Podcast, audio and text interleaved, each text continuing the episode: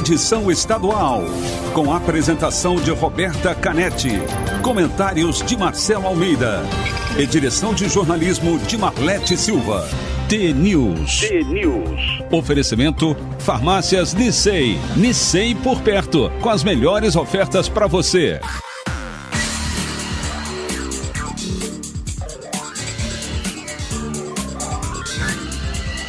T-News. 6 horas e 51 minutos, um ótimo dia para você que está com a gente aqui na T. Começa agora o T-News, a notícia do nosso jeito. Estamos com a transmissão na rádio e também no YouTube e Facebook em vídeo. É só buscar o T-News no ar. Os ouvintes participam pelas redes sociais, pelo WhatsApp, o 41992770063. Hoje é sexta-feira, dia 24 de dezembro de 2021 e o T-News começa já. T-News.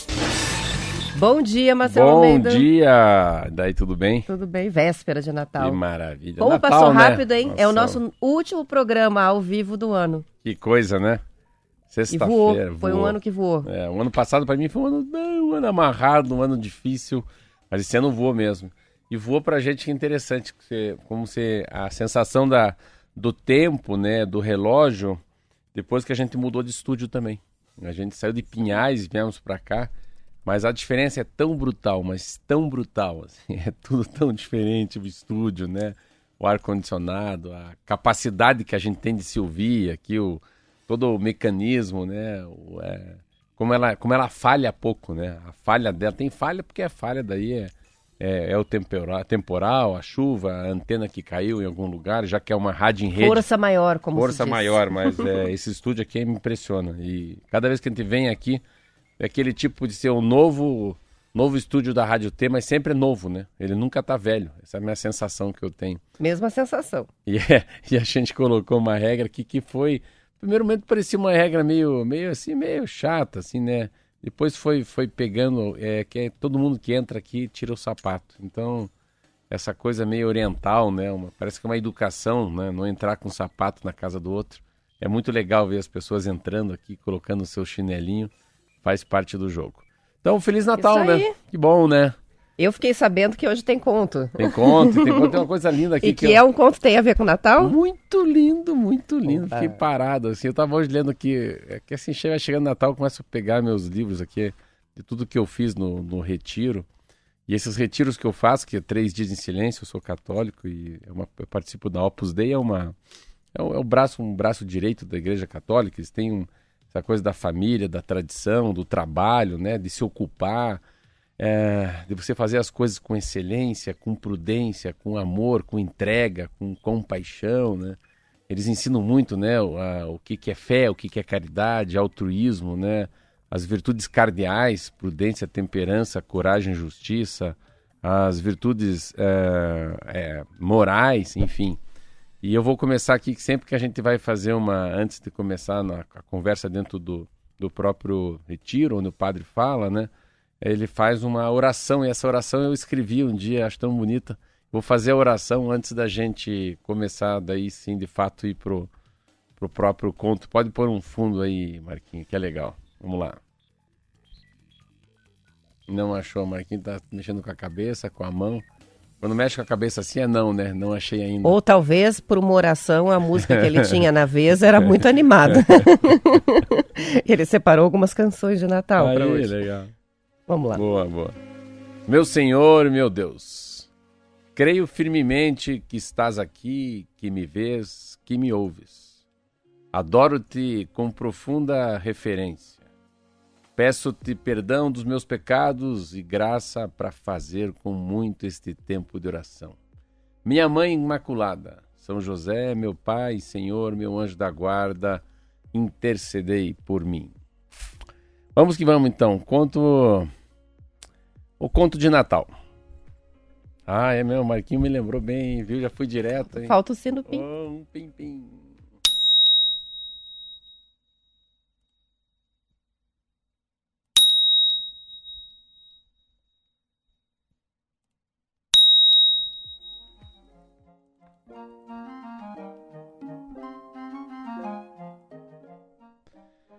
Havia no lugarejo três pequenas árvores que sonhavam com o que seriam depois de crescidas.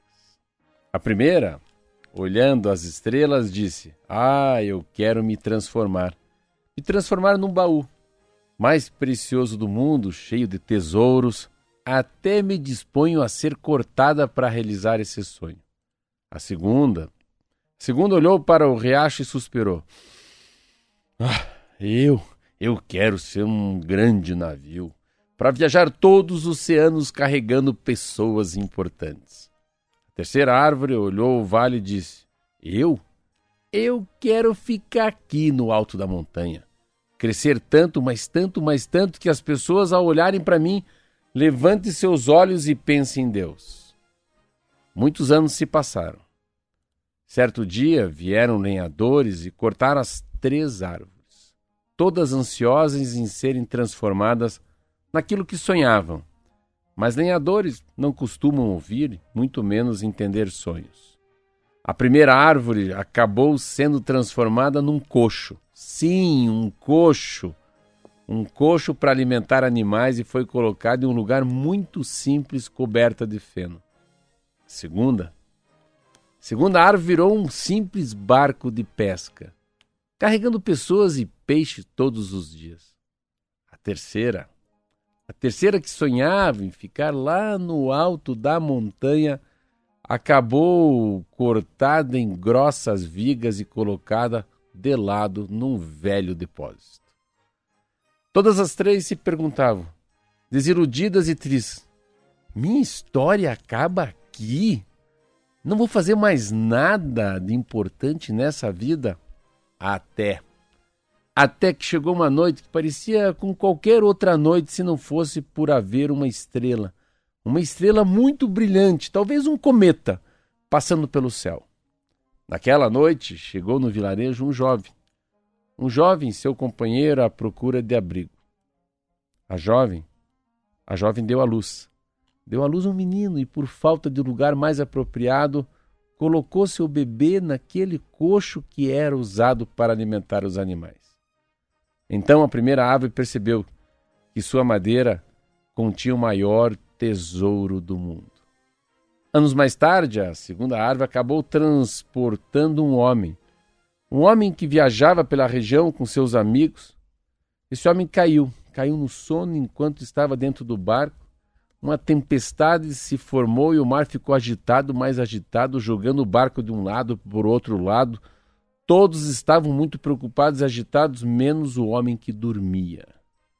Ele foi acordado por seus amigos e se levantou. Em pé, no meio do barco, ele disse ao mar revolto: Aquiete-se! Aquiete-se! E o mar se aquietou. Depois deu uma bronca nos seus amigos. Por que vocês estão com tanto medo? Ainda não têm fé? A segunda ave, transformada em barco, acompanhou tudo isso e entendeu que estava carregando uma pessoa especial, a qual se faria, se falaria para sempre.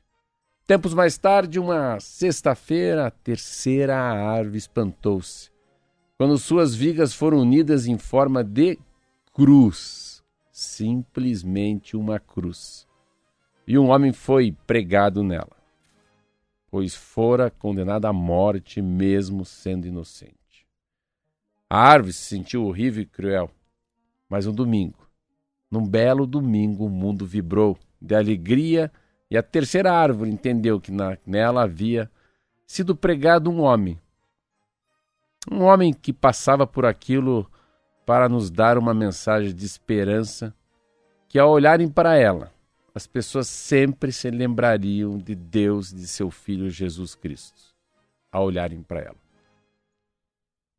Que lindo. Emocionante, é né? muito lindo. Esse é a Marlete Silva. É muito, é muito é lindo. Esse é. Mas é, muito é, bonito. é muito bonito. E o pessoal tá mandando muitas mensagens já, é, falando sobre o conto. E hoje tá bonito de ver, porque todo mundo desejando Feliz Natal, falando de paz, falando de família. Muito legal as participações e o conto do dia bem especial de Natal. O programa vai ter notícia, mas eu ia fazer uma proposta. Vamos lá. É, pra gente hoje fazer com fundo musical de Natal. boa, Ouvir as notícias boa. com um, Merry Christmas no é. fundo. Antes da gente ir para as notícias, tem sorteio. A gente hoje vai sortear o radinho, livro e café para todos que mandaram as cartinhas para o Papai Noel participando da promoção. Os nomes dessas pessoas foram colocados nessa roleta que vai aparecer na tela para quem está na transmissão em vídeo.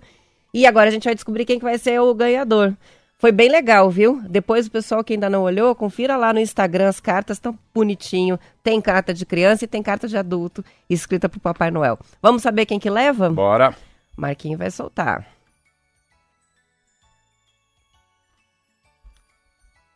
Dá-lhe um, dá-lhe dois, dá-lhe três. A Neuza. Olha. Neuza Guaraci é a cidade. De Guaraci. De Guaraci. Olha que top. Parabéns para Neuza, Parabéns, ganhou Neuza. presente de Natal. Aí, A gente vai, daqui a pouco entra em contato com a gente pelo WhatsApp para fazer os combinados para o envio dos presentes. É radinho, é livro e é café especial para o fim de ano.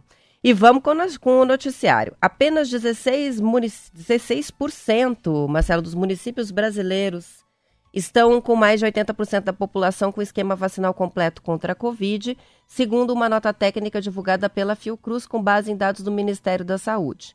De acordo com a Fiocruz, a cobertura de vacinação é menor nos municípios que têm menor IDH, o Índice de Desenvolvimento Humano. O grupo de municípios com IDH muito alto apresenta percentual de imunização perto de 80%.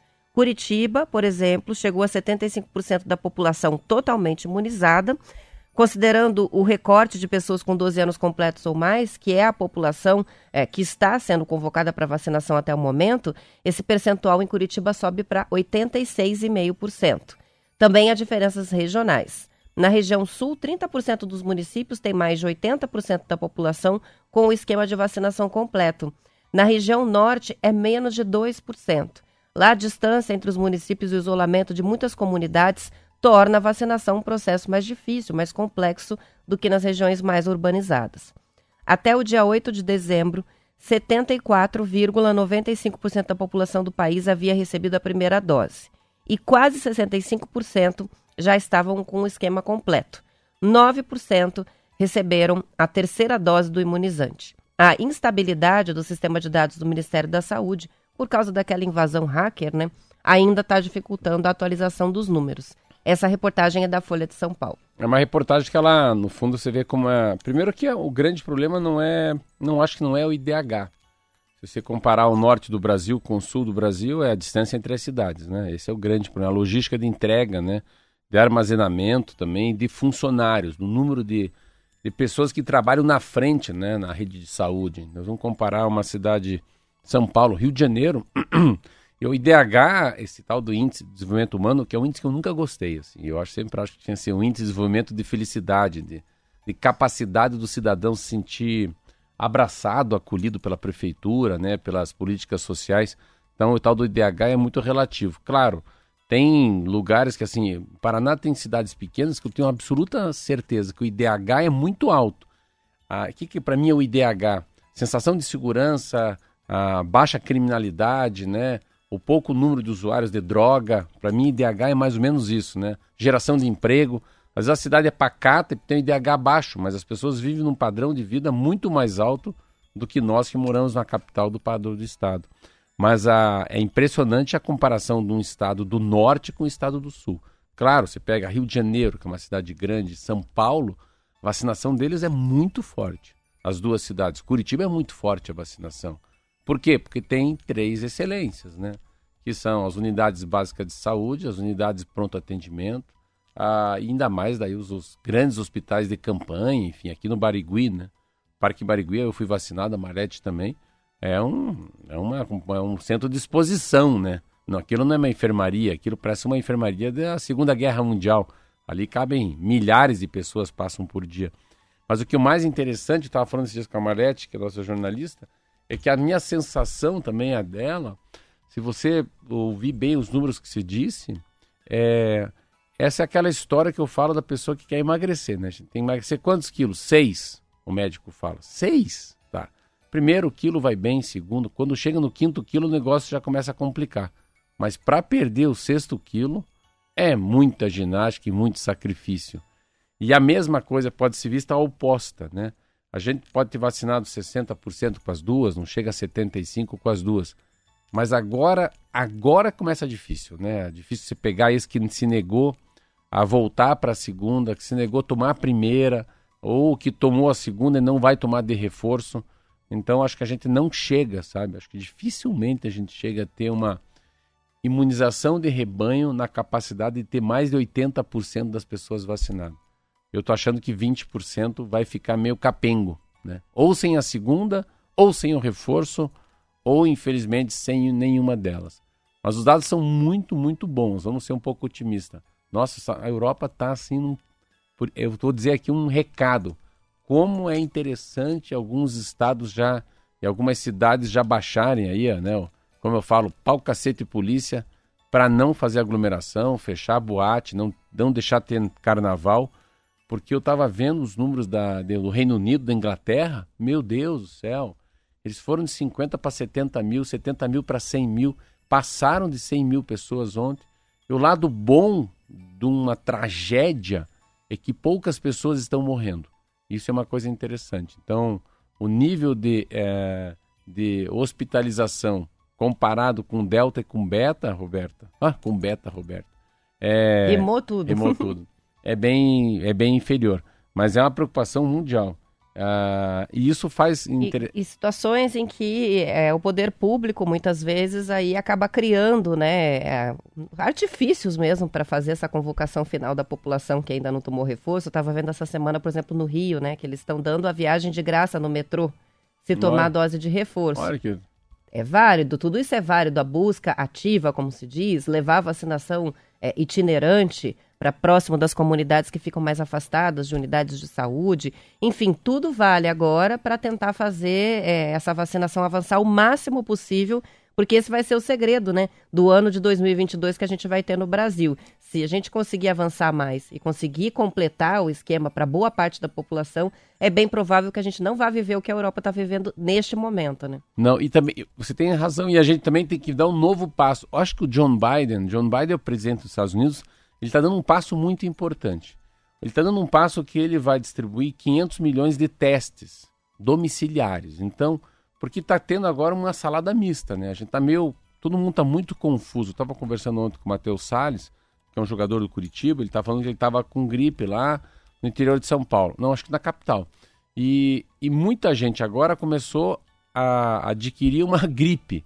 Mas que gripe que é essa? E a gripe passa sem protocolo, é uma gripe. Claro, pode ser lá o novo H1N1, que não é aquele lá, é muito é mais. H2N3, né? Ele é mais forte também do que aquele que a gente tinha no Tamiflu. Então, é, daqui a pouco a gente, tá, a gente entra num, num, numa, numa pira, assim, porque pô, o cara tá com gripe, será que é Covid? Então, chegou agora o momento que deveria ter sido lá atrás numa testagem em massa. Testar rapidamente, né? A gente sair de casa, ah, tossiu, não vamos até lá no lugar fazer um PCR. Ou se tiver o PCR, sim, que o PCR seja financiado pelo governo do estado. PCR seja pago pela prefeitura, pelo governo federal, aí sim tenha subsídio para que a gente não gaste 300 reais, 200 reais num teste que vai falar se está com Covid ou não. Então, os Estados Unidos está dando um passo importantíssimo. Sendo que isso é frente. é estratégico, né? Não é, é uma economia que isso representa. As pessoas terem o diagnóstico preciso já no começo da infecção para contaminar menos gente, fazer o isolamento que precisa e eliminar é, aquele contágio que poderia acontecer se a pessoa não fez o teste. Porque o que está acontecendo hoje também, as pessoas estão pegando Covid, mas com sintomas muito leves. Sim. Mas isso não quer dizer que elas passando por uma pessoa numa situação de saúde um pouco mais frágil, não vai complicar. É lógico que complica tanto. A gente continua tendo mortes e, e internamentos, né? Mas é interessante a, a, a, questão do teste, que não popularizou e era um discurso lá atrás, né? Vamos fazer o teste em massa e nunca aconteceu. Nunca aconteceu. E até hoje, quem tem é, a necessidade de fazer o teste ou precisa apresentar sintoma para justificar, ou tem que conseguir uma guia médica para conseguir fazer no laboratório sem pagar um, um valor muito alto, ou paga é, um valor que muita gente não tem condições de ficar pagando, né? Isso mesmo. Para poder saber se está ou não. E importantíssimo eliminar para viajar tranquilo, principalmente agora, né? E o que os europeus fizeram, tomara que os brasileiros não façam e não abram, não abram a mão das máscaras. Então, a, a liberação das máscaras na, na, Europa, na Inglaterra, nos Estados Unidos, na Itália, na França, na Áustria, tá vendo que Barcelona, todo mundo está levando muito a sério agora. Então, assim, todo mundo se fechando um Natal diferente para eles, muito frio, né? O inverno chegou. Enfim, A gente tem uma chance enorme, Roberta, mas enorme.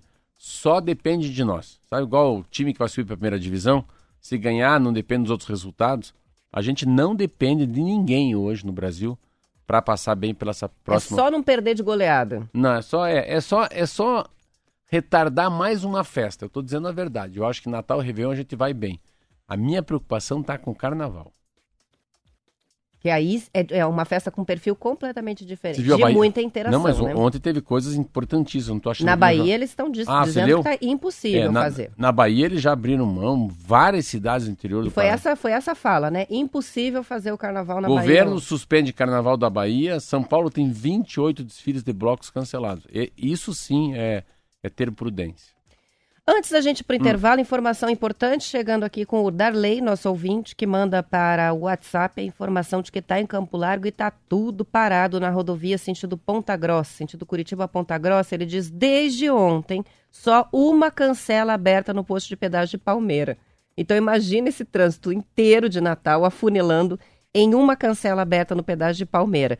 Pessoal que vai sair para a região de Ponta Grossa, está saindo de Curitiba para os Campos. Gerais Não entendi uma cancela. Porque o pedágio não existe mais, a cobrança, mas em vez de deixar todas as cancelas abertas, tem uma aberta só. Então o trânsito chega na praça de pedágio Não, não é possível. e isso. em vez de pulverizar a Não é passagem dos possível carros, ele está contando pra gente que desde ontem está passando todo mundo por uma cancela só.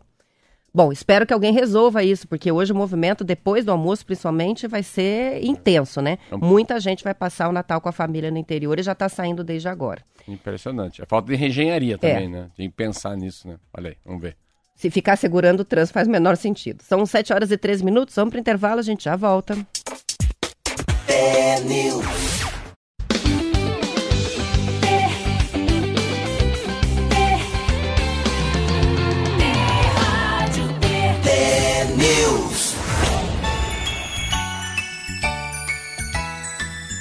São 7 horas e 16 minutos. Olha só que legal, Marcelo. O Dício, que é o dicionário online de português mais consultado hoje do Brasil, divulgou ontem o ranking das palavras que foram mais buscadas em 2021. E genocida bateu o recorde de procura, principalmente lá no mês de março, se consolidou como a mais pesquisada no decorrer da temporada. Lógico, por causa da pandemia, polêmica com a postura do presidente. Genocídio é pessoa, genocídio é. É. Foi o que mais o brasileiro buscou Genocídio. no dicionário essa, esse ano.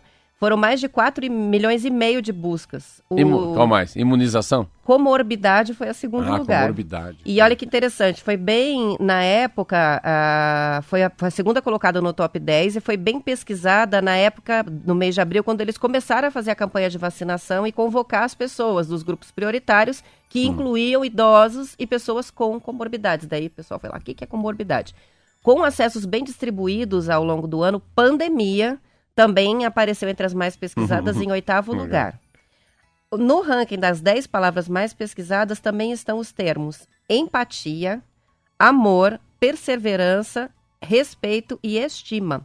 A palavra empatia ganhou destaque quando foi anunciado o tema da redação do Enem do, do ano de, 2020, do- de 2021, que foi a falta de empatia nas relações sociais Olha, do Brasil. Não sabia, nem. Que legal. E perseverança foi bastante buscada quando o novo rover da NASA, o Perseverance, chegou a Marte. E as pessoas queriam saber o essa, significado da essa, palavra. essa eu não lembro dessa. Já a palavra respeito foi bastante usada no discurso de personalidades como a Anitta, a Ana Carolina, o jornalista Marcelo Cosme, em junho, no mês do orgulho LGBTQIA+.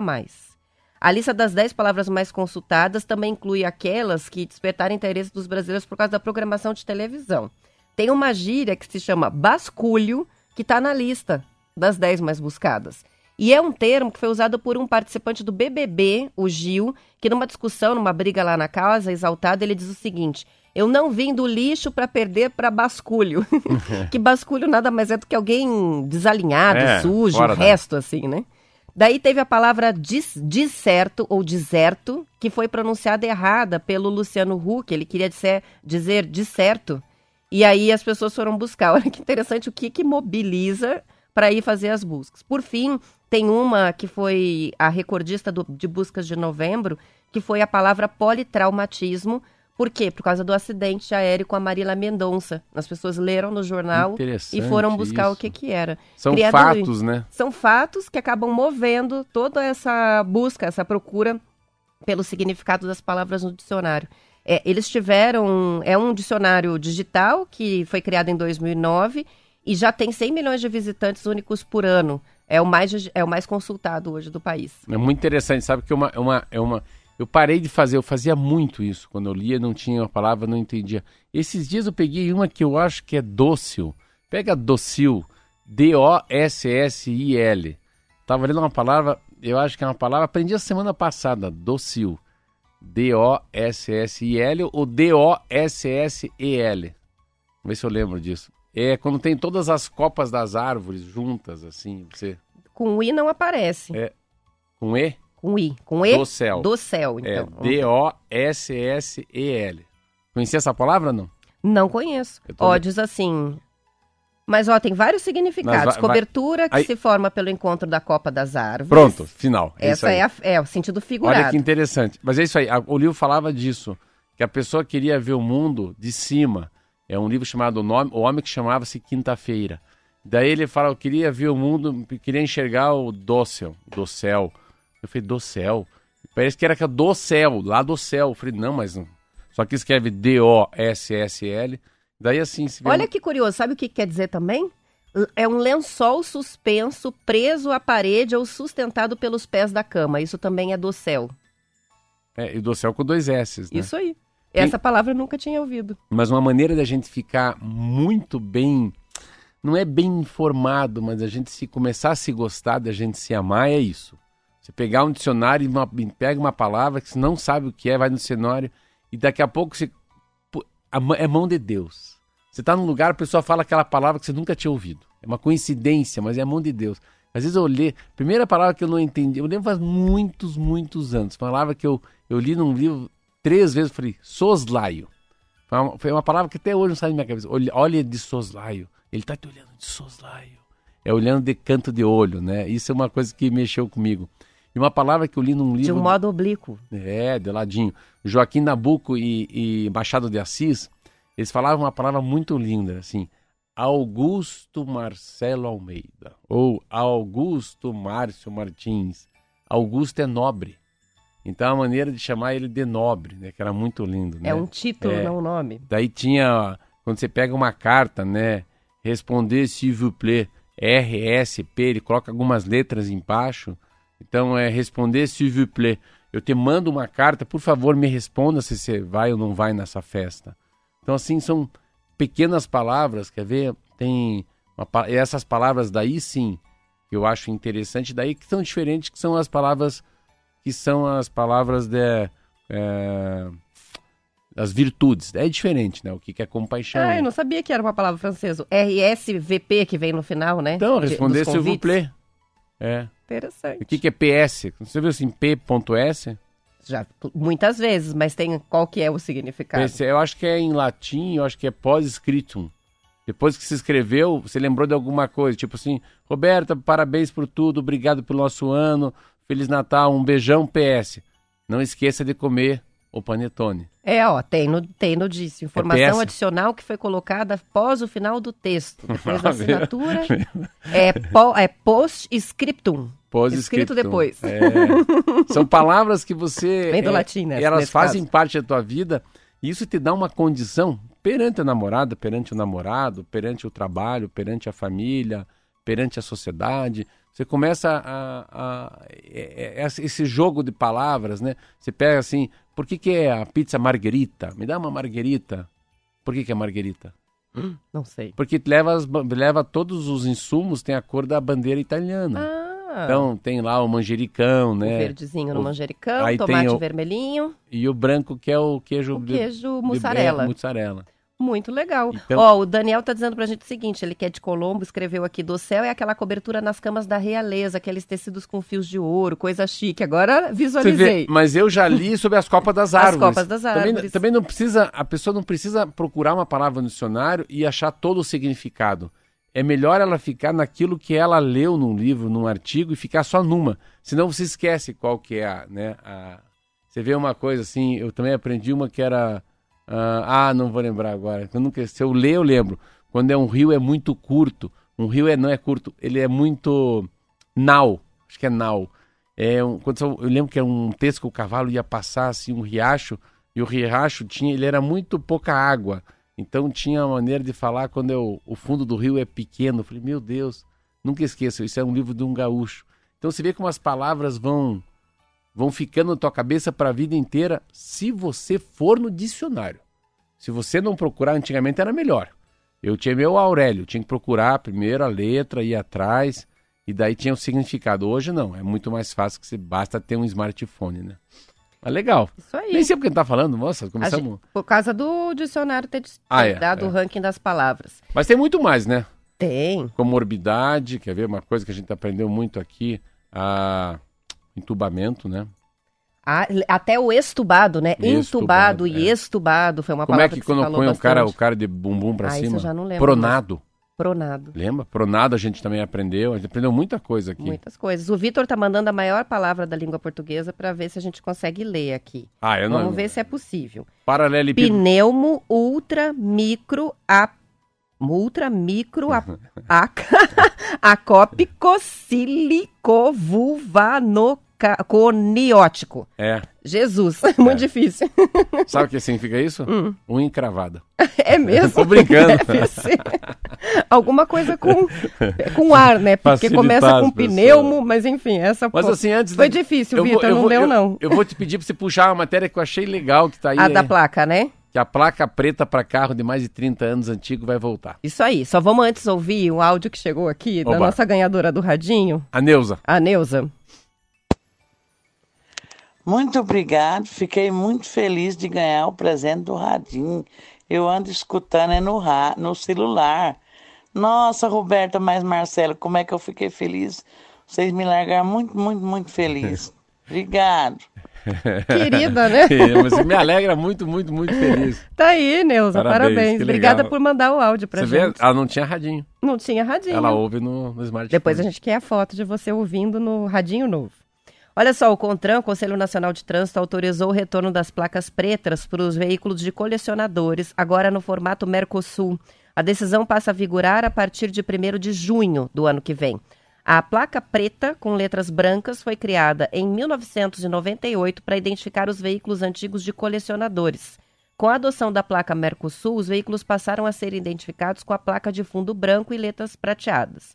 A volta do fundo preto era uma demanda de entidades como a Federação Brasileira de Veículos Antigos, que considera o modelo mais atraente e um símbolo bem conhecido dos veículos de coleção. Parabéns. Primeiro que a placa do Mercosul foi uma, um grande lobby nacional, muito parecido com o extintor de incêndio, muito parecido com aquele primeiros socorros, muito parecido com esse lobby da que já está acabando também, graças a Deus, de simulador de trânsito para quem vai tirar a primeira carteira nacional de habilitação. É interessante, veja o Marquinho que tem um Fusca, eu tinha um Fusca, um Fusca 67. Nossa, mais do que ter um Fusca 67 de banco vermelho, branco por fora é a placa preta. A placa preta é como se fosse a Marta Rocha.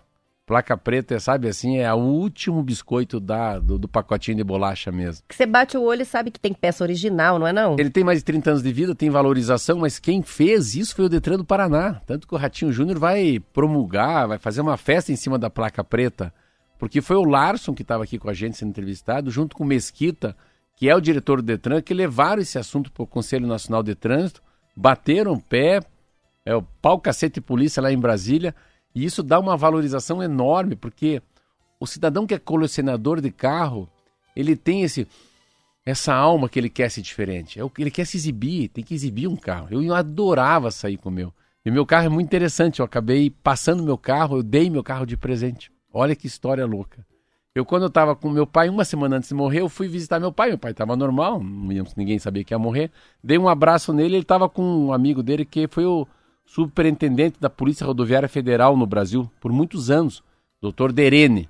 E o Derene falou: Meu Deus, como eu adoro aquele teu Fusca. Tudo bem, meu pai morreu. Aí um dia ele foi me visitar em Brasília, eu era deputado e só chorava. Daí ele falou: Pô, eu queria tanto comprar aquele Fusca teu, é tão lindo, Fusca branca, placa preta, estofamento vermelho.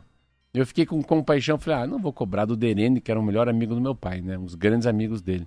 Fui na casa dele e entreguei meu Fusca. Pensa uma tristeza depois quando eu vi o Fusca na rua. Então, assim, é muito legal você ter um carro, placa preta, peças originais, que você não paga IPVA, né? Ele tem mais de 30 anos de uso. Então, parabéns ao Detran, parabéns ao Larson. Acho tão lindo quando a gente resgata uma história de alguma coisa que a, a modernidade acabou. Então a gente volta um pouquinho para o mundo analógico, né? Parabéns para todos os colecionadores que vão voltar, tá? vão voltar a ter a placa preta. A placa preta. No seu Corcel, no seu Fusca, na sua Kombi, no seu Chevette, no seu Maverick, no seu Dodge Dart, no seu Landau. É muito legal. São 7 horas e 29 Oba! minutos. A gente vai encerrar antes o Renê. É, hoje está em Barra Velha, Santa Catarina, com o pai Augusto. Mandou uma mensagem para gente. E o Valdeci de Santo Antônio da Platina escreveu que hoje está na casa da mãe, em Quedas do Iguaçu. O pessoal já viajou, já está todo mundo na casa da família, é, preparando provavelmente, né, fazendo os preparativos para a ceia de Natal. A gente. Dia 3, é, vamos já- lá, vamos já marcar. a né? gente vai voltar depois do intervalo para Curitiba região, continua com a transmissão até as 8, mas a gente sabe que nem todo mundo acompanha até o fim, então vamos nos despedir. Vamos. Dia 3 a gente está de volta ao vivo, mas semana que vem, ontem já falamos, vai ter programação, uma programação inédita que a gente deixou preparada. Um Feliz Natal para os ouvintes. Que ano legal que a gente Legal. teve junto aqui na T, né? Feliz Natal, bom ano novo e a gente está de volta no dia 3. Feliz Natal, bom ano novo. Dia 3 a gente tá aqui. Vai com Deus, fica na fé. Um beijo, um abraço apertado. Não largue nossa T-News. Dia 3, para você que tá me ouvindo no interior. 3, segunda-feira, a gente tá aqui novamente. Beijo.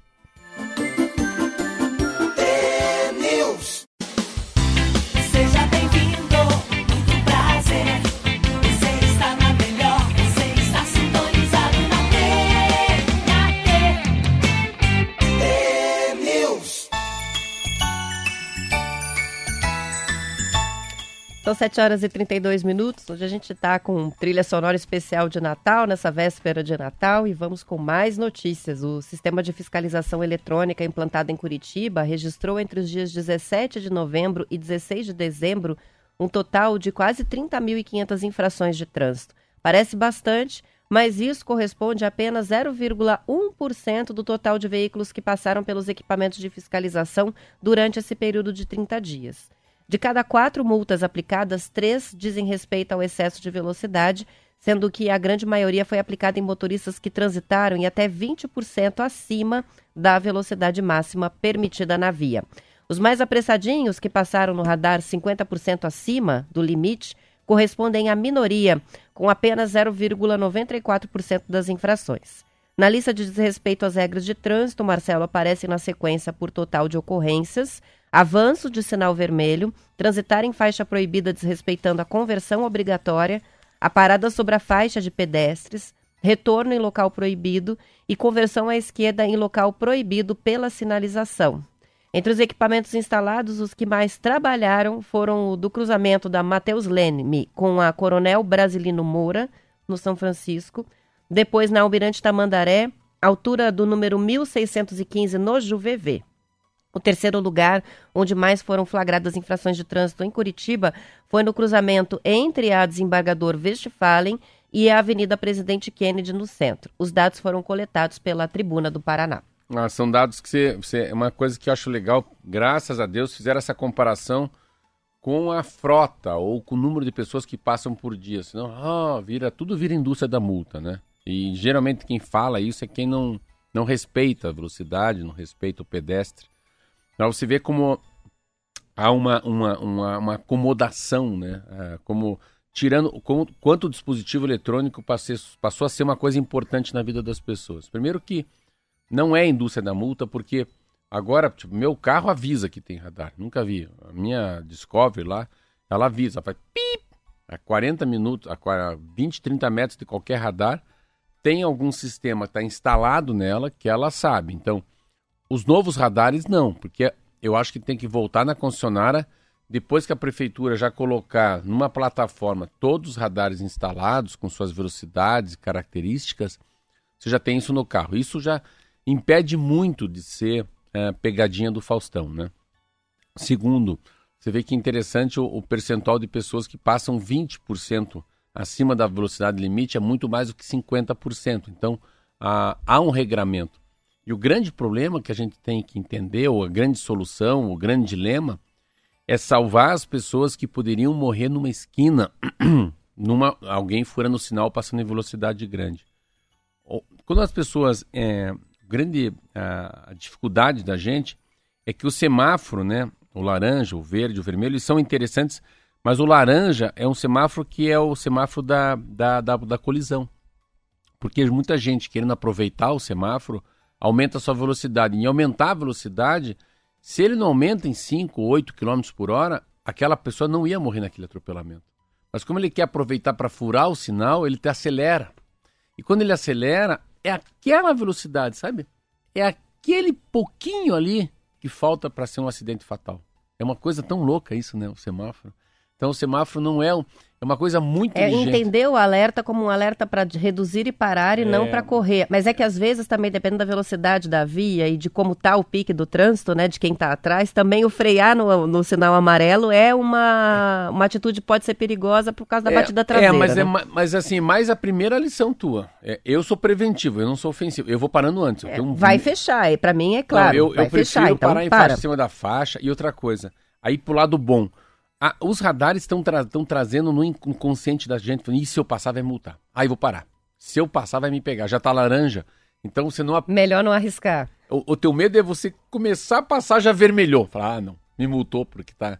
Então, o radar tem uma coisa ah, muito legal. Ele passou... Você lembra dos radares lá de antigamente que eles se disparavam um flash? É. Então você sabia se tinha sido fotografado passando ou no sinal amarelo virando vermelho ou acima da velocidade? Eu me lembro muito disso que você via às vezes o motorista do lado, aquele aceleradinho, passava e daí você batia até uma Olha, palma eu pra vou te ele. contar uma coisa que Pegou. aconteceu. Eu fui, eu fui até o Rio de Janeiro de carro. E eu avisei, falei, olha, se colocar o Via Fácil no lugar errado na Land Rover, vai dar, vai dar chabu. Não deu outra.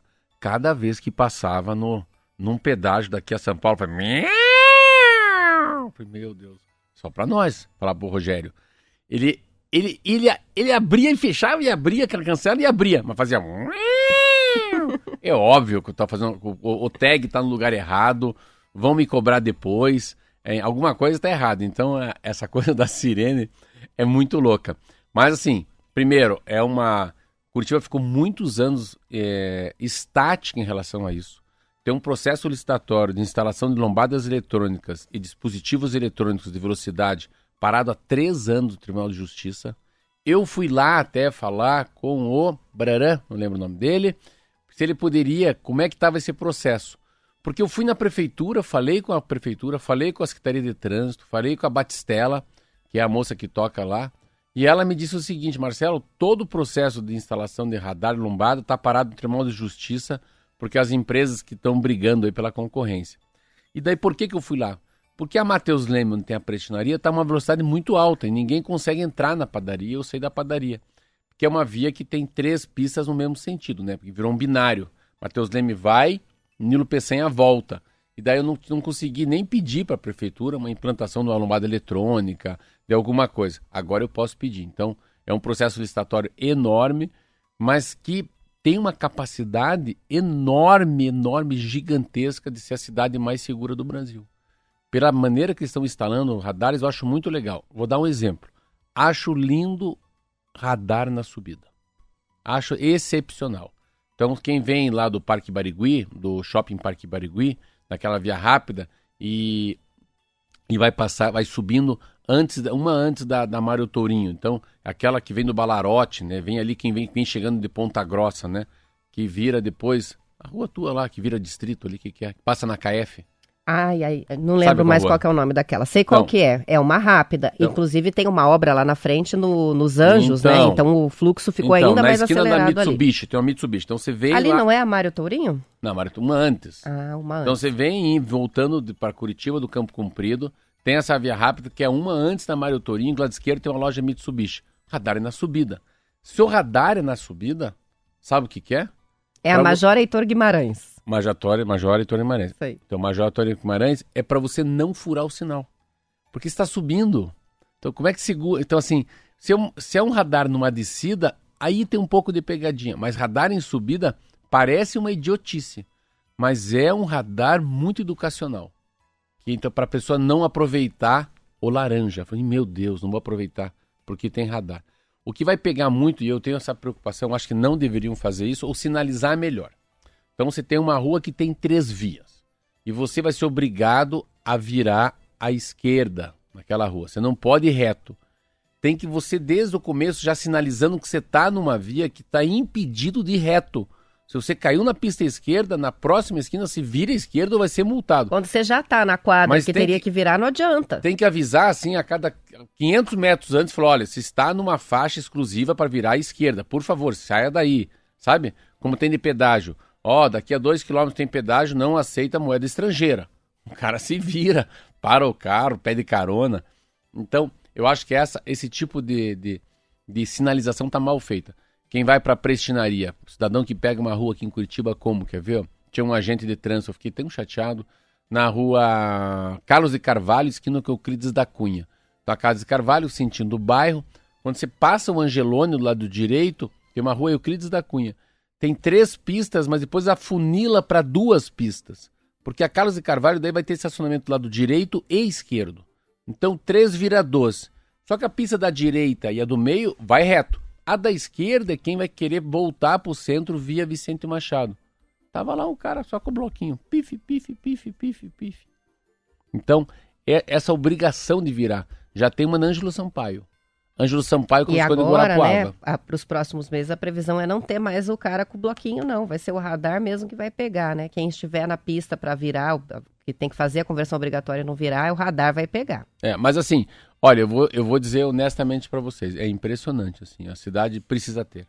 Eu, se eu venho do, do- da, da Eduardo Prada para trabalhar e pego essa via rápida que vem do Campo Comprido para Curitiba, para o centro, ou do Cabral, né? Pega aquela via rápida também que vem para Curitiba, que chega ali na- no centro, chega na Cândido Abreu. Olha, 20 para as 7 da manhã, tem uns caras assim que é impressionante, assim, é só por Deus mesmo. Gente a 50, 60, 70, 80 km por hora, que tá tudo livre. É interessante quanto mais livre o trânsito, o acidente é mais forte. Quanto mais, Por causa da velocidade, claro, né? quanto mais congestionado, a batida é uma batida irrisória, né, que não traz danos pessoais, só materiais. Mas o assunto trânsito está bem legal. Acho que a cidade está de parabéns. Cidade tem, já que a gente está falando um pouquinho de Natal, cidade está muito limpa. Estou impressionado pela cidade. Eu fui para o Rio de Janeiro antes de ontem. Meu É um Deus. choque, né? Quando volta do Rio de Janeiro sempre, né? Não, meu Porque Deus. se tem uma coisa que chama muita atenção para quem é de Curitiba e chega no Rio de Janeiro é a questão Olha. da coleta do lixo, da limpeza urbana. Eles têm muita dificuldade em manter Não. a cidade em dia. É lixo em tudo quanto é lugar no, no, no chão, né? No meio da Nossa rua. senhora, eu, tava, eu fui chegando no Rio de Janeiro, sei que é interessante, uma coisa que fica aqui um recado para você que, que vai viajar para um lugar que não deve usar o Waze. Você vê que besteira que eu fiz, eu nunca uso Waze no Rio. Eu fui chegando no Rio de Janeiro na Vida Brasil e faltava um pouco de tempo porque eu ia pegar um avião e voltar para Curitiba. Eu falei pro Rogério, que é meu amigo taxista, estava comigo do meu lado, eu dirigindo, eu chamo de nave meu carro, eu dirigindo a nave, daqui ele falou, Putz, vai levar 30 minutos, vamos pegar o Waze? Eu falei, ai, será? Então pega o Waze. Ai, pra que ter decidido pegar o Waze? O Waze me levou pra uma favela. Ah, meu Deus do céu. E gente, eu falei, não, vou tocar isso aqui como fosse um cara da, do Bop mesmo, sabe? Da, da Rony. Mas fui tocando em cima, enfiando em cima da calçada, fazendo igual eles, empurrando o motoqueiro, o motoqueiro me xingando e eu tocando. Sinaleiro fechado, eu parava, olhava e tocava. Parecia que eu tava atrás de bandido. Ou eu tava fugindo da polícia, né? Não sei qual deles. Aí fiquei 18 minutos. Aí chegamos no lugar, rua sem saída. Eu falei, meu Deus. Ave Maria, cheia de graça. Que desespero. Vamos voltar e Vina joga Brasil. mesmo, porque o GPS olha quais as ruas Ele olha que estão o trânsito cima, mais livre, né? Olha por cima. Não, Daí não assim, o- eu qual é a um condição né, caos. do, eu falei pro. Rogério, olha o que é o Rio de Janeiro hoje. Olha a sujeira. Daqui a pouco bateu um vento numa rua assim. Parecia uma nuvem de sujeira, de marmita voando. Eu falei, meu Deus. Daí Curitiba, cada vez que eu olho a cidade assim, ah, me dá um orgulho assim, porque vejo aqueles homens, todos a- o gari usando usando máscara, né? Uma Kombi parada tomando água, o cara ainda limpando a calçada ou fazendo uma uma capina roçada com três homens segurando, né? Uma uma como fosse uma peneira, né? Uma uma tenda para que uma pedra não atinja a tua cabeça ou o carro. Tem uma, Uma rede, né? De é uma rede, tem uma tem uma, uma- um sentimento de assim de de, de, de curitibano diferente assim, tá, sabe? Tá muito Saul Raiz Curitiba, sabia? É interessante, tá muito Ney Braga. E Tá- saindo e voltando é que É. a gente sente, né? Eu vou dizer a uma diferença. besteira que eu não deveria falar, porque muita gente. Mas eu, eu, eu tô achando que tá muito simpático a prefeitura de Curitiba, o prefeito não aparecer. Rafael Greco tá fazendo igual o juiz da Copa do Mundo. A gente não lembra quem apitou a Copa de 70, mas sabe quem ganhou o jogo. Então, assim, a prefeitura tá maior do que o prefeito. E isso é uma coisa muito legal. A gente tem participação chegando da Luciana, que é de Pinhais, na região metropolitana de Curitiba, e disse que um dia passou e a sirene tocou, que nem você. Pelo e ela falou que susto, e depois veio a multa. Meu Deus, então. depois veio a multa. Olha então... quantos que eu vou levar então. E é, fica aí o. E tem uma participação do Renato pelo, pela transmissão do YouTube que está perguntando a sua opinião, Marcelo, sobre a questão da alteração das placas de, dos carros, que agora não tem mais a cidade e estado, né? É, Ele diz que então. acha que faz muita falta. O que, que você acha? Primeiro que é um lobby que não precisava. A- as placas novas falaram que é por causa do Mercosul. O trânsito de, de, de carros e veículos leves para a Argentina, para o Uruguai, para o Chile, para o Peru, saindo do Brasil, são ínfimos, né? muito pequeno. O, não havia esse problema dos caminhões que, né, que viajam na América do Sul, principalmente são caminhões, não são carros leves. Não havia esse problema com o motorhome, que eu sei, eu já tive. Mas é um lobby, porque. O nome dele? Não lembro mais. É um lobby Esse muito. foi o Renato. Renato, é um lobby muito grande. Pensa quantos milhões de cidadãos têm carro no Brasil tem que mudar a placa. E quantos fornecedores de placa tem no E Brasil? você não acha? Eu sinto o seguinte, que quando a gente vê que a placa é, por exemplo, de um outro estado, você já tem uma tolerância diferente no trânsito com aquele motorista, porque você pensa, puxa, ele não é de Curitiba, então ele não vai saber que aqui é um binário, que aqui... Você Isso. parece que age diferente e tem uma visão diferente do motorista quando ele não é da, da cidade. Não sabendo de onde é a placa, ficou É. todo mundo no mesmo balaio, não é, É isso? isso muito, assim, e isso é uma coisa. Ontem eu fui parar meu carro, tava saindo um carro daquela estacionamento de 15 minutos, eu fui comprar um panetone na Copenhague. Daí eu falei, vai embora, Catarina, boa viagem. Que era carro de Florianópolis. Mas eu achei legal um carro de Florianópolis indo embora da vaga que eu parei. Então eu olhei como um Catarina. É legal saber que são pessoas que são E de tem uma estado, né? valorização, né? Você não se compra carro que é carro do balneário, carro do Rio de Janeiro, carro do. Todo carro que é de praia, ele tem uma capacidade de deterioração muito ah, maior. Da maresia. Ou você pega um carro, às vezes, que é num lugar que tem muito terra vermelha. Então, assim, os carros nos seus estados têm uma valorização com uma placa preta que a gente fala com o Marquinho. Então, se é um carro de Curitiba, nossa senhora. Sabe, carro de Curitiba vale muito, muito, muito. Deve valer muito por causa que eles devem ter criado, pô, mas é carro de Curitiba, de gente que. é que- Aquele povo é um povo cuidador. A cidade é uma cidade limpa. Tem E X também tinha uma diferença da questão do IPVA, né? Que por um bom tempo as Não, pessoas aí eles queriam emplaca- emplacar. É, era o contrário, né? Era só, não era ter o carro, era só o emplacamento, né? Aquilo lá, há 20 anos atrás, eu lembro, tinha assim mais ou menos 200 mil veículos no Brasil emplacados aqui que iam para fora, porque o Jaime Lerner, eu lembro disso, ele criou uma, uma brecha para ter muito carro registrado aqui, principalmente das grandes locadoras. Então, se é para outro estado, o carro era de Curitiba.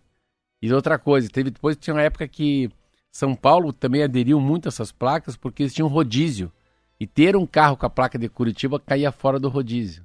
Tem tanta coisa que a gente fala de placa, então E agora virou tudo a mesma a placa é coisa. ruim. Eu acho que era muito legal ver carro, carro com a placa de outro lugar, a gente se identifica. Nossa, o cara veio de Aracaju, olha, o cara é de Terra Rica, nossa, o cara veio de Maringá, esse cara é de Londrina. Eu achava muito simpático isso também. Vamos fazer o intervalo? Bora. Antes, só uma participação que ficou para trás aqui, mas que era importante, a do Ricardo, quando a gente falou sobre. Você falou, não, é Val. Ele, ele- ach- achamos a Val, palavra. o Val do Rio. Val, a parte. É o Val do Rio, por onde você faz a travessia, porque é a parte mais rasa. Então Então, falava mais uma palavra pro, onde que eu a vou? gente aprendeu hoje pega aqui. teu cavalo e vai pelo Val do Rio. Isso aí. Claro, não, vai pelo Val, eu conheço esse rio. Falava bem assim o livro. É isso Entendeu? mesmo. Então, tá aí. Vamos pro intervalo, já voltamos com mais notícias.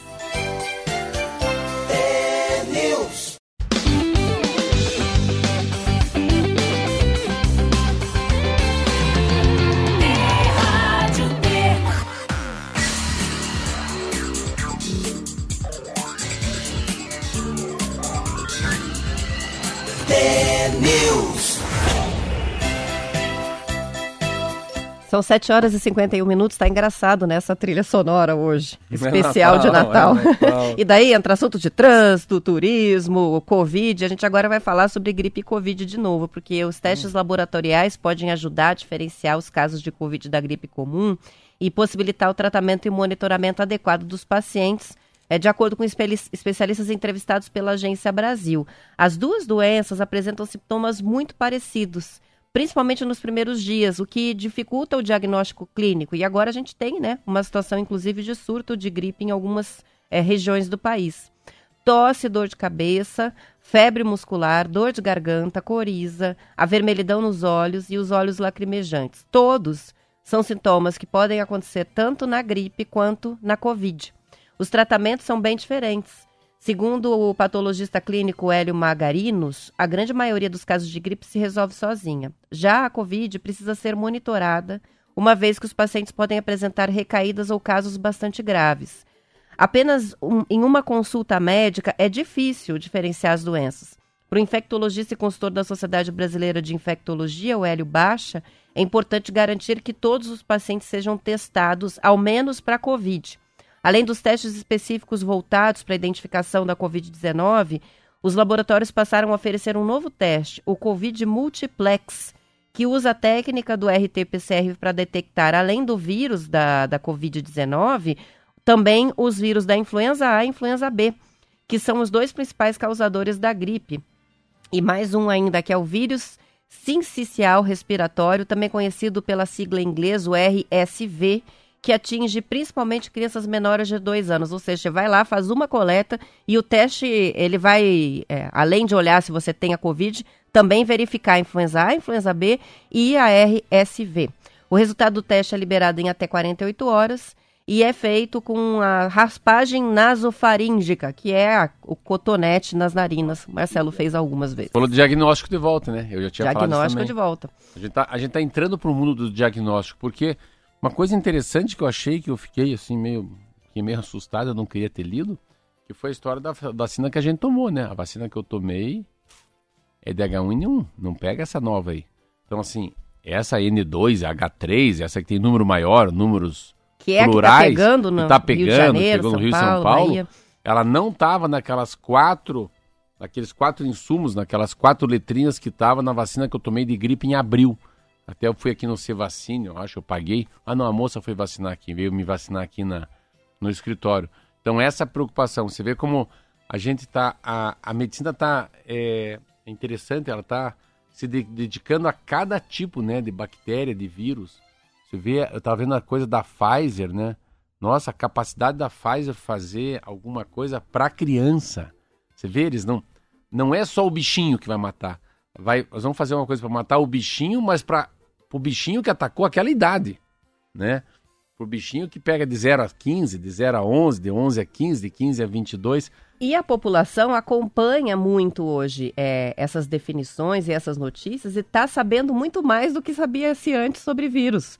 Concorda? A gente já tinha inúmeros tipos de gripe, de influenza A, B, H1N1, H3N2, existe desde 2016 no Brasil, mas a gente não se envolvia tanto com esse tipo de informação. Eu acho que isso é uma herança que vai ficar da pandemia. Sim. A nossa preocupação é entender o que está acontecendo, qual é o Mas- vírus, qual é- quais são as características desse vírus, né? Eu vejo como um grande problema da medicina é o diagnóstico errado. A medicina passa por um negócio muito perigoso. Estava falando com um amigo meu, falando no café, Marcelo, as pessoas são diagnosticadas erradas. Tomam remédio em excesso, não precisavam fazer uma operação. Não é, não é um rainho, não tem que tomar, não tem, não é fisioterapia, não tem, não tem que pôr gelo, não tem que tomar raio, ao contrário, tem que fazer carinho. Então, assim, você vê essa coisa do diagnóstico, eu lembro muito do Zé Barbeiro que eu entrevistei, ele foi diagnosticado errado três vezes. Acabou na UTI com H1N1, há seis anos atrás. Mas se alguém diagnostica que é H1N1, pá, Tamiflu no cara. Já sabe qual é o remédio, Então, assim, né? eu tava conversando, é, o diagnóstico é muito, é muito louco. Esse troço do. Eu tava falando com um amigo meu que ele tava, ele falou, Marcelo, é inacreditável. Ele falou pra mim, eu queria ser médico de todo mundo, eu não tenho tempo. É inacreditável o que as pessoas fazem. Eles leem o exame errado. Eu tenho um- um- uma, uma coisa que eu acho muito interessante, um, um motorista meu pegou Covid, ficou muito mal, e, e é o município que cuida dele. E chamaram ele para tomar um remédio que é um coquetel molotov, é um veneno. Falei, não, peraí. Pus no carro, fui lá, 600 pau, meu médico, é caro. Paguei e levei o Cláudio para lá. Ele falou, quem te mandou tomar isso? Você morre. Esse remédio mata. Esse remédio não pode tomar. Não, mas dizem que eu tô com sequela da Covid. Não, você tá com sequela. Você tem manchas no teu pulmão que fosse como fosse uma, uma cicatriz e que não saíram mais. Mas que não impede de trabalhar, que você não vai ter canseira física, falta de ar e dor no pulmão. Isso é uma sequela da Covid. E você vai morrer com ela. Não vai morrer dela. Esse remédio em sete dias pode te matar. Então, assim, ele foi, o pessoal chamou ele no postinho, não tô aqui criticando, é um diagnóstico feito errado. Então, um médico da velha guarda não vê assim. Eu tava vendo assim, um amigo meu também, que tava, ele falou, Marcelo, operei um cara que tava fácil de morrer. Falei, apendicite explodiu, abri, tinha fezes nele. Ele falou, como? Ele falou, não, 1% do- das operações da apendicite dão errado. Então o médico operou, não operou errado, não fez errado, coitado, caiu no 1%. Você vê? Então, o troço do diagnóstico é uma coisa importantíssima. Eu tenho um amigo chamado Ricardo Pasquini. Ricardo Pasquini é um homem que foi um dos primeiros homens no Brasil que começou a falar em transplante de medula óssea. E ele, assim, a capacidade dele, dele ler um, um- um hemograma, Esse é o exame de sangue, Então, né? O hemograma. capacidade de um homem ler um hemograma e falar, peraí, vamos ver, plaquetas, triglicerídeo, PSA. Não, não, não. Não é isso que você tem. Você tem outra coisa. Então, essa capacidade de ver o ser humano como um sistema, né? Saber que 50% do problema não é no corpo, é na alma. Começa por saber quais exames pedir, quais os, o que, que precisa ser medido para ou descartar ou confirmar as primeiras suspeitas do que é o diagnóstico da doença, porque quantas doenças existem, de que tipos, né? É E muito outra difícil. coisa, quantas doenças que existem estão lá desde um ano de idade, aí. piquetinho, vai mexendo naquilo, deixa. Por que, que as pessoas viviam 100 anos de idade se não tinha tomografia, não tinha ecografia, não tinha raio-x, né? Vai que ele tinha um mini, mini tumor, alguma coisa, aquilo estava escondido, passava a vida, ele nem sabia. Hoje não. Como hoje é tudo milimetricamente, falou, opa, aqui tem um problema, vamos mexer. Mexeu, xiu, acaba vazando no corpo. Estamos falando de medicina hoje aqui, ó. Bastante. Você é médica? Eu não. São 7 horas e 58 minutos. Pra gente fechar, Marcelo, depois de 37 anos, o Fiat Uno está se despedindo do Brasil. Mas antes de Só tirar o faltava modelo... essa agora pra mim. Hã? Também? A Também. Kombi já foi. O Fusca já foi. Agora vai quem? Vai o Fiat Uno. Eles vão, antes de tirar o modelo do mercado, eles vão lançar uma edição especial chamada Tchau. Pô, que legal. Escreve Ciao aí, tchau Ah, em tchau, italiano. tchau, italiano. Isso aí. Segundo a Folha de São Paulo, vão ser só 250 é, unidades. Cada uma numerada com uma plaquinha no painel e vendida a 85 mil reais. Vão vender caro. Ah, eu ia falar, vou comprar. Porque eu achei que era 42. Não, 85 mil para ter o Uno edição especial de despedida, o Uno Tchau.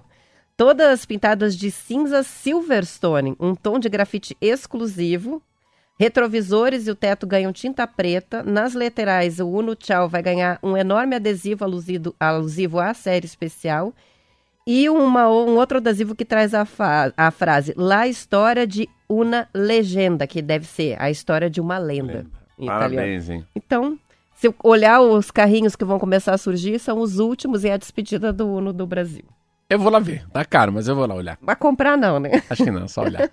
Vamos terminando então. A Bora. gente vai para nossa folga. Semana que vem tem T-News, entrevistas bem legais para você, vocês acompanharem enquanto a gente fica de férias. E no dia 3 a gente volta com energia total para mais um ano junto com os ouvintes da Rádio T. Muito obrigada pelo 2021 que vocês nos proporcionaram aqui, né, Marcelo? Feliz Natal, bom ano novo para todos. Então, Feliz Natal, um beijo pra minha mãe Rosita, um beijo pra todos. Dia 3 a gente tá, tá aqui. Se divirta, reze, vá na oração, vai na missa. Que seja uma semana bem legal semana que vem, sem a gente aqui, mas tudo gravado. E dia 13 de janeiro, se Deus quiser e vai querer, Roberta Canete, Marquinho e Marcelo Almeida no T-News, às 10 para as 7 da manhã. Tchau. Deus.